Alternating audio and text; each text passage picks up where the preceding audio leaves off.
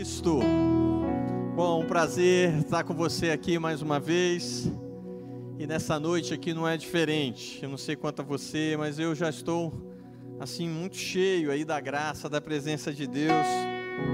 Por tudo isso que a gente já cantou, por tudo aquilo que a gente já ouviu, mas Deus ainda quer falar ao nosso coração. Eu convido você a abrir a sua Bíblia aí na sua casa, no seu trabalho, ou onde você estiver, em um salmo que fala muito ao meu coração, no salmo de número 4, salmo de número 4. Eu vou ler apenas o versículo de número 3, salmo 4, 3. Diz assim as Escrituras: Lembre-se que o Senhor Deus trata com cuidado especial aqueles que são fiéis a Ele. O Senhor me ouve quando eu chamo. Só até aqui, esse, esse ponto. Esse salmo, ele comunica, pelo menos a mim, quatro grandes verdades. E eu quero que você leia, leia esse salmo, não apenas hoje, mas ao longo da sua semana. Na verdade, um dos pontos que eu tenho para te incentivar aí é que você introduza na sua vida não apenas as mensagens que a imprensa nos traz, ou que os vários, os vários comunicadores hoje aí na internet têm para nos trazer. Toda essa comunicação, ela tem a sua validade. Algumas nem tanto, algumas edificam, outras não. Mas uma coisa eu posso te afirmar, e tem muita gente hoje que tem problema de afirmar as coisas, mas aqui eu posso, posso te afirmar. Afirmar que se você encher a sua vida dessa palavra, você não vai se arrepender. Deus vai edificar a sua alma, e isso vai ter poder de elevar aí a sua fé, a sua, a sua perspectiva para frente, de forma que você não vai caminhar com medo, você vai caminhar em paz, em segurança. Então eu ia dizendo para você aqui que existem, pelo menos que eu consegui observar nesse salmo aqui, quatro grandes verdades eu quero comunicar para você a primeira delas. A primeira delas, que salta ao meu coração, é que Deus, Ele tem três advertências para toda a humanidade. Olha só como é que esse salmo é forte. Três advertências. E eu quero começar com elas. A primeira advertência é a respeito do seguinte: diz assim, esse salmo: Até quando, ó homens, tornareis a minha glória em vexame. Isso é a primeira advertência. A gente tem que tomar cuidado. Por quê? Por que, que Deus está falando isso? Muito simples. Porque nós, na perspectiva de Deus, temos que refletir a glória dele nessa terra. Você tem um chamado. Você não está nessa vida aqui à toa. Deus tem um chamado para todos nós. Deus tem um propósito para todos nós. E esse propósito diz que nós devemos espelhar a sua glória, que nós devemos representá-lo aqui nessa terra. Por mais que a gente não queira de repente a missão, mas Deus nos dá esse chamado, Deus nos chama para isso. E tem muita gente que está tornando a sua glória em vexame. Por quê? Porque está se comportando de um modo inadequado para o qual ele foi chamado. Então tome muito cuidado com isso. Deus tem uma advertência para nós. Como é que está o seu procedimento? Você está tornando a glória de Deus em vexame? Tornando a glória de Deus algo assim banal? Então, isso é uma primeira advertência. A segunda advertência que ele tem aqui para nós é o seguinte: o versículo continua: Até quando, ó homens, tornareis a minha glória em vexame? Até quando amareis a vaidade? Aqui está um problema sério. Nós amamos amamos fazer as coisas por vaidade. Só que, na visão da Bíblia, na visão de Salomão, por exemplo, ele diz que vaidade é futilidade, vaidade é a gente correr atrás do vento. Ou seja, ele está querendo dizer para nós que se nós basearmos as nossas ações, se nós basearmos a nossa busca naquilo que é vaidade, nós vamos dar com a nossa cara aí na porta a gente vai dar em nada, a gente vai dar na frustração. A vaidade, ela não se sustenta. A vaidade vai corroindo a pessoa, vai corroindo tudo aquilo que ela acredita, vai corroindo as coisas. Então, um dos pontos que a gente tem que tomar cuidado com essa advertência que Deus está nos fazendo. Olha o que Deus está nos dando. Deus está nos dando dicas, Deus está nos dando caminhos seguros para a gente caminhar. Não baseie a sua vida em questões de vaidade. Um último aspecto aqui que ele coloca dessas advertências, ele continua falando: Até quando, homens, buscareis a mentira? Tem muita gente que está se alimentando de mentira, alimenta-se de mentira, e a mentira, ela vai trazendo ali para a pessoa uma falsa sensação de segurança, uma falsa sensação de que ela está certa, que ela está certa nos seus conceitos, que ela está certa em buscar determinados prazeres, prazeres que aos olhos, por exemplo, de pessoas que não estão conectadas com Deus, aos olhos dessa pessoa, aos olhos do que a gente chama de mundo, de um sistema mundano, de um sistema filosófico, de um sistema de vida, que parece que é muito bom, mas na verdade, quando você vai provando dele, e se eu for usar aqui a metáfora do, da gente vai se aprofundando nesses, nesses conceitos, nessas, nessas experiências, a gente vai vendo que essas experiências, na verdade, elas vão trazendo algo assim frustrante ao nosso coração. Então tem muita gente que está buscando mentiras, mentiras num relacionamento que Deus já tem nos mostrado que não vai dar em nada, mas a gente insiste. Mentiras, alimentando, por exemplo, sentimentos em outras pessoas, baseado em palavras da boca para fora. Isso são mentiras. Então tem muita gente buscando também essas mentiras e alimentando-se de mentiras. Essa advertência, ela tem que falar a nossa vida.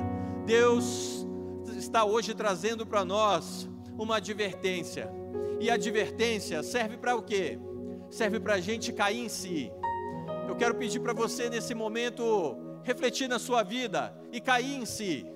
Veja se você está buscando vaidade, se você está tornando a glória de Deus em vexame e se você está buscando mentiras para a sua vida. Mas eu não quero parar por aqui.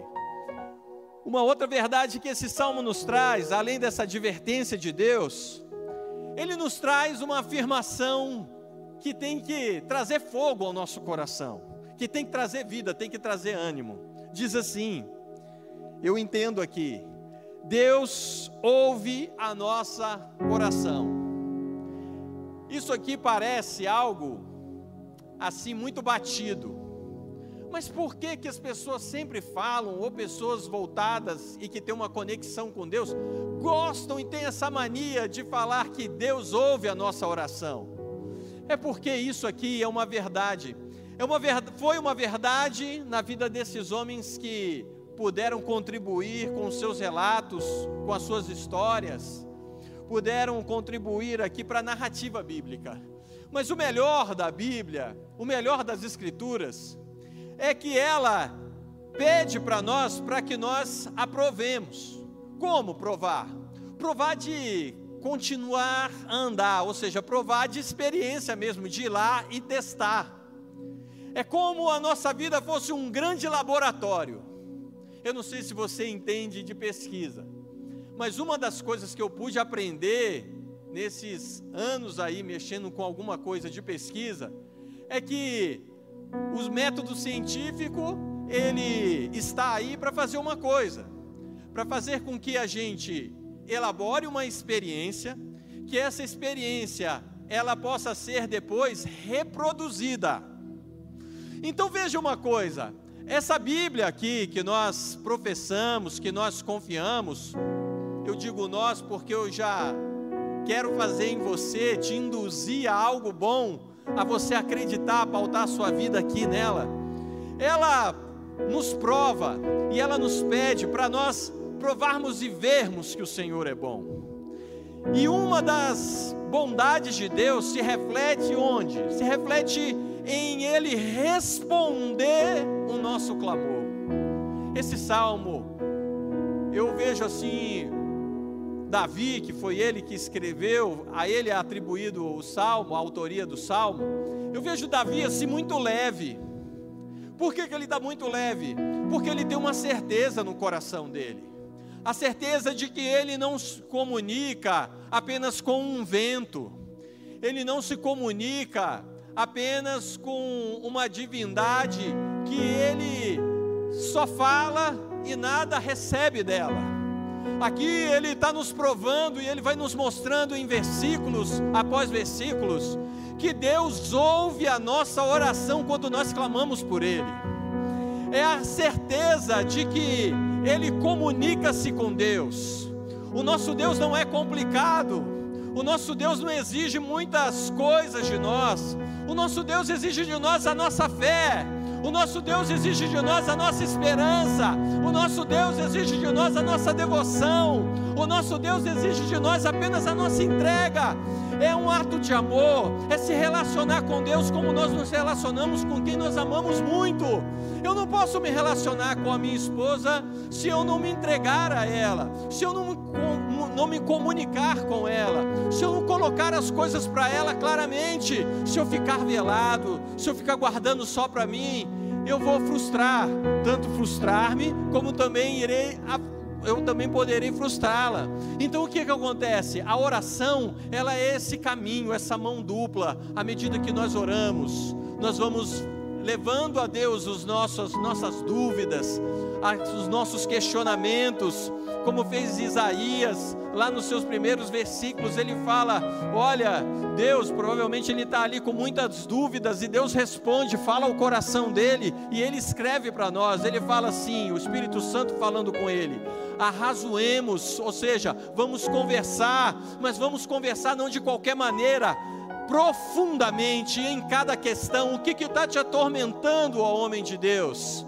Hoje a pergunta de Deus para nós é essa: o que, que te atormenta? O que, que você quer conversar com Ele? Comece a falar com Deus no seu carro, no seu quarto, no seu relacionamento, no seu dia a dia, fazendo de Deus de fato, entendendo que Deus de fato é uma pessoa, é uma pessoa divina, e a sua pessoa, ela não está limitada ao tempo, ela não está limitada às circunstâncias. Deus nos fala, Jesus nos fala que o reino de Deus, ele já está aqui e ele está em nós. A presença de Deus já está em nós, então nós podemos nos comunicar com ele livremente, falar falar de cada detalhe da nossa vida, assim como fez o salmista, seja para comunicar coisas boas, coisas que alegram o nome dele, coisas que têm aroma suave ao seus nariz, ao seu, à sua narina, ao seu nariz, mas também para comunicar fatos e situações que vão causar tristeza em Deus. Mas nem por isso nós podemos não comunicar então Deus, Ele escuta as nossas orações e é importante a gente comunicar a Ele.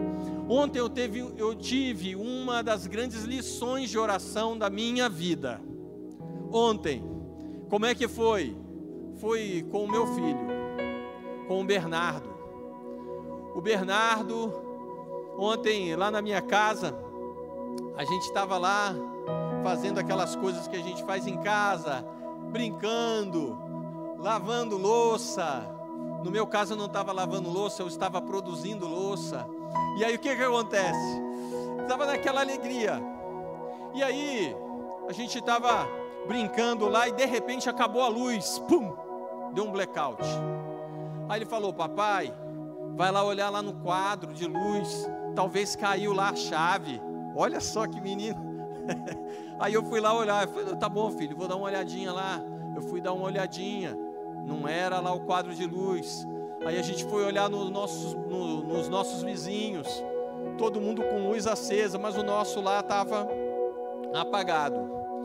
Bom, ele pegou, eu falei assim: é meu filho, vamos aguardar, né? Vamos esperar, vamos ver o que, que vai acontecer já já. Ele falou assim: não, papai. E o que, que você acha da gente orar?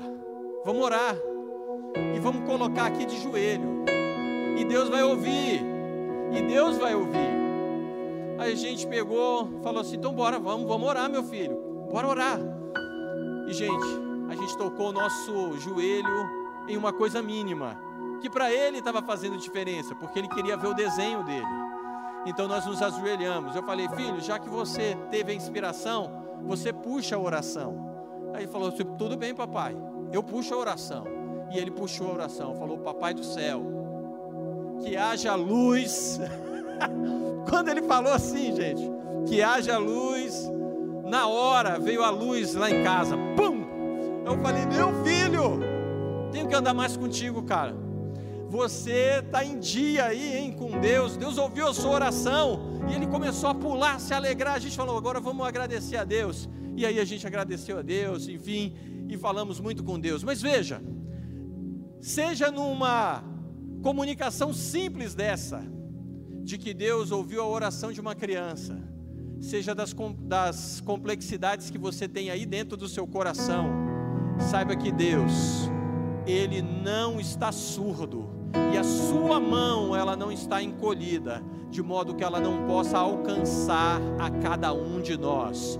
Eu posso afirmar para você, por essa situação do Bernardo, e eu poderia aqui ficar comunicando para você muitas e muitas experiências que eu já tive de Deus, com Deus em oração muitas experiências que Deus me deu e cada resposta que Deus me deu. Eu vou resumir todas essas respostas apenas louvando o nome dEle. E se você pode fazer isso comigo, e se você pode também testemunhar comigo, cada um desses fatos que Deus já te respondeu, você faça alguma coisa na sua casa, seja comunicando aí expressando aí em algum ponto aí dessa, dessas mensagens, ou apenas vibrando, ou apenas levando os seus olhos para o alto, da onde vem o seu socorro e agradecendo a Deus, Deus, obrigado por cada uma das respostas que o Senhor me deu e que o Senhor ainda vai fazer na minha vida, porque Deus, ele ainda responde a oração do seu povo. Louvado seja o nome dele.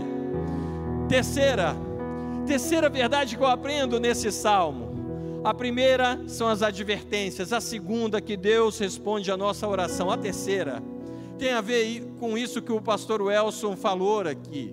Se você entrou agora e falou assim, poxa, eu não, eu não vi o que, que o pastor Welson falou. O pastor Welson, ele falou para nós em instantes que nós devemos ofertar a Deus. E esse salmo fala, nos convida a nós ofertarmos a Deus. Ele diz assim nos seus versículos: Oferecei a Deus sacrifício de justiça e confiai em Deus. Oferecei a Deus sacrifício de justiça e confiai em Deus. Nós devemos ofertar a Deus. Lembre-se que sempre há algo para nós ofertarmos a Deus. Lembre-se que Deus não criou nenhum homem, nenhum homem, pobre em essência. E o que é pobreza em essência? O que você quer dizer com isso? O que eu quero dizer é algo muito, muito verdadeiro e simples. É que a gente pode até ter alguns alguma dificuldade nas nossas posses financeiras. A gente pode ter. E de fato a gente observa que muita gente tem problema nesse aspecto. Mas lá no fundo delas, na essência dela, ela não é pobre. Porque Deus nos criou, na verdade, com a sua essência. Nós somos imagens e semelhanças dele. Se nós somos imagem e semelhança de Deus, logo nós temos em nós essa essência de Deus, ou seja, nós descendemos dele. Então, Deus não criou nada pobre, Deus criou, nos criou como coroa da sua criação. Ou seja, nós temos em nós uma riqueza muito grande. Eu vou te mostrar algumas dessas riquezas. Por exemplo, o fato de você compreender as coisas. Isso é uma riqueza muito grande. Você tem consciência, o fato de você poder respirar, o fato de você poder cantar, o fato de você poder se locomover, o fato de você estar vivo, o fato de você de repente ter alguém ao seu lado. Ou seja, se você for refletir, na verdade, você tem muitos e muitos e muitos incontáveis motivos para agradecer a Deus e para ofertar a Deus. Os salmos nos mostram que quando nós cantamos a Deus de verdade, quando nós não apenas emitimos um som, quando nós não apenas vocalizamos para Deus algo qualquer, mas quando nós saímos aqui do nosso coração algo com vontade de adorar a Deus, de expressar a Deus, de comunicar a Deus a alegria de nós estarmos nele, nós louvamos a Ele. Mas nós louvamos a Deus também em outros e outros aspectos. Louvamos a Deus, a gente aprende lá em Isaías, nos textos de Isaías, que quando nós ofertamos na casa de Deus, nós estamos também oferecendo a Deus o sacrifício. Quando nós estamos acolhendo pessoas, quando nós estamos fazendo isso em nome de Deus, ou para Deus, ou por amor a Ele, pelo fato dele ter feito por nós, nós também queremos seguir os seus passos. Lembre-se, Deus é o nosso mestre, Deus é o nosso maior professor. Quando nós fazemos essas coisas, essas coisas também agradam ao coração de Deus. Como que você pode provar isso, Hugo? Muito simples, Jesus falou sobre isso. Jesus falou. Alguém perguntou para ele: Deus, quando é que o Senhor teve sede? Quando é que o Senhor esteve nu? Quando é que o Senhor esteve necessitado? Ele falou: Olha, cada vez que vocês ajudam a cada um desses pequeninos que são os homens, que é o mundo, que são as pessoas, cada vez que vocês fazem algo para eles também, vocês estão fazendo para mim. Ou seja, Deus estava mostrando que na adoração a Ele cabe também a questão da justiça social, cabe também, como cabe outros e outros aspectos. Então aqui é uma verdade. Tem muita gente que está entediada na quarentena, está entediada de não fazer nada eu quero dizer para você que você pode fazer algo. Você pode comunicar para uma pessoa que está, em, que está em muita guerra, você pode comunicar para ela a sua paz, a paz de Deus, que excede todo entendimento, que guarda o nosso coração e a nossa alma em Cristo Jesus.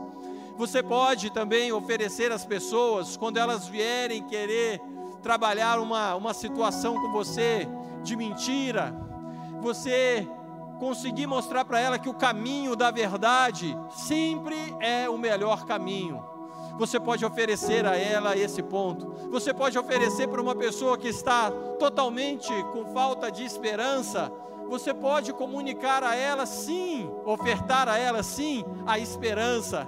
Quando uma pessoa quiser apenas detonar as outras, você pode oferecer a ela sim um caminho da conciliação. Ou seja, sempre há em nós riquezas, pontos para nós ofertarmos às pessoas e tudo quanto nós fazemos nas nossas atitudes em Deus, seja fazendo para os homens, ou fazendo diretamente para Deus, nós vamos agradando ao seu coração, ao coração de Deus, e este salmo nos comunica isso. E por fim, o último aspecto, a última verdade que eu enxergo aqui, é que Deus, é que Deus, se você olhar aí o versículo 7, é que Deus é uma usina de alegria. Deus é uma usina de alegria, uma fábrica de alegria. O salmista ilustra isso de uma maneira muito simples.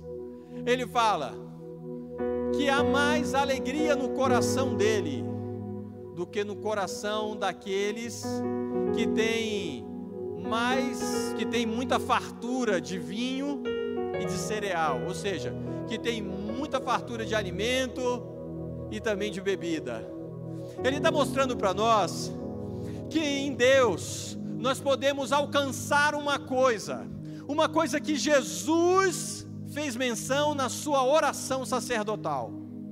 Eu não sei se você se liga muito nesses fatos, fatos da Escritura e fatos de pessoas, de personagens na Bíblia, que estão comunicando para a gente verdades, tesouros, verdadeiramente assim, tesouros, riquezas, que estão lá ao nosso acesso, mas nós, às vezes, por falta de aprofundarmos o nosso conhecimento, a nossa busca por Deus, a gente passa meio despercebido.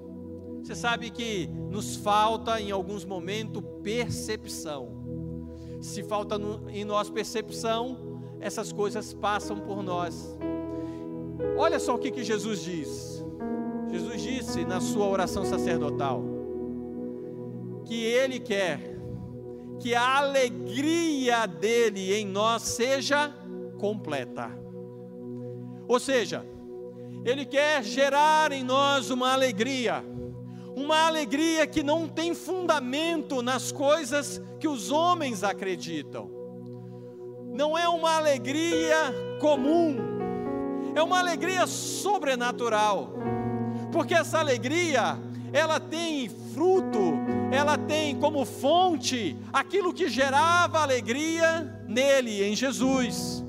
E quem era a fonte que fazia com que Jesus mesmo sendo homem de dores, mesmo sendo homem, um homem que aguentou uma grande pressão sobre ele. Veja que a vida de Jesus nunca foi fácil, ainda mais quando ele manifesta o seu ministério e ele exerce o seu ministério. As pessoas estavam atrás dele sem querer saber se ele estava disposto ou não em transmitir algo para elas.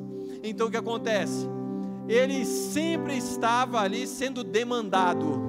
E isso a gente sabe, quando você está oferecendo para a pessoa uma, um, ombro, ou seja, um acolhimento, é claro que nós temos, por uma questão de vida, uma, um tanque, e esse tanque ele vai sendo consumido.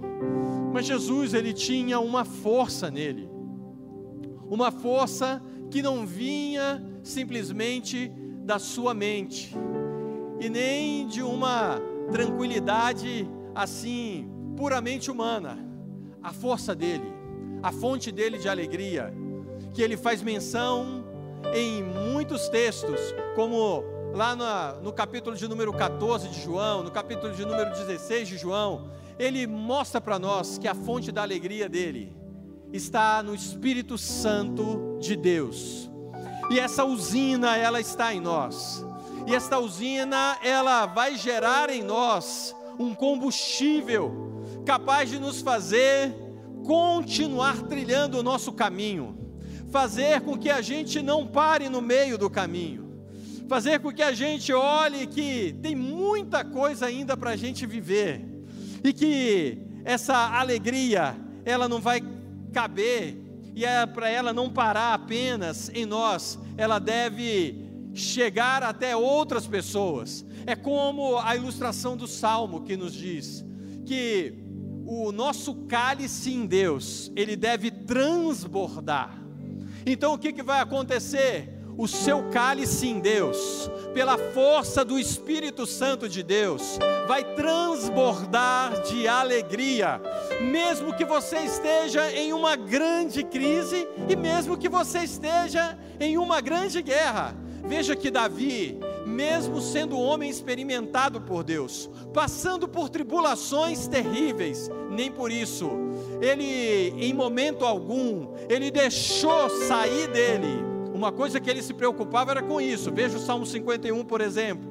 Ele se preocupava com uma coisa, em não perder uma coisa, a alegria da salvação. E essa alegria, ela deve estar sendo gerada em nós dia a dia, ela deve ser alimentada em nós dia a dia, e à medida que a gente passar a se conectar com Deus, à medida que a gente proceder esses cantos espirituais com Deus, à medida que a gente aprender a confiar em Deus, à medida que a gente passar a louvar a Deus assim, ó, com toda intensidade, à medida que a gente começar a abrir a nossa boca, ao invés de reclamar da vida, ao invés de reclamar de um governo, ao invés de reclamar das situações que nos rodeiam, nós vamos abrir a nossa boca para louvar ao nome daquele que é digno de todo louvor, de toda glória, de toda exaltação, aquele que nos dá força, poder, coragem e motivação para viver.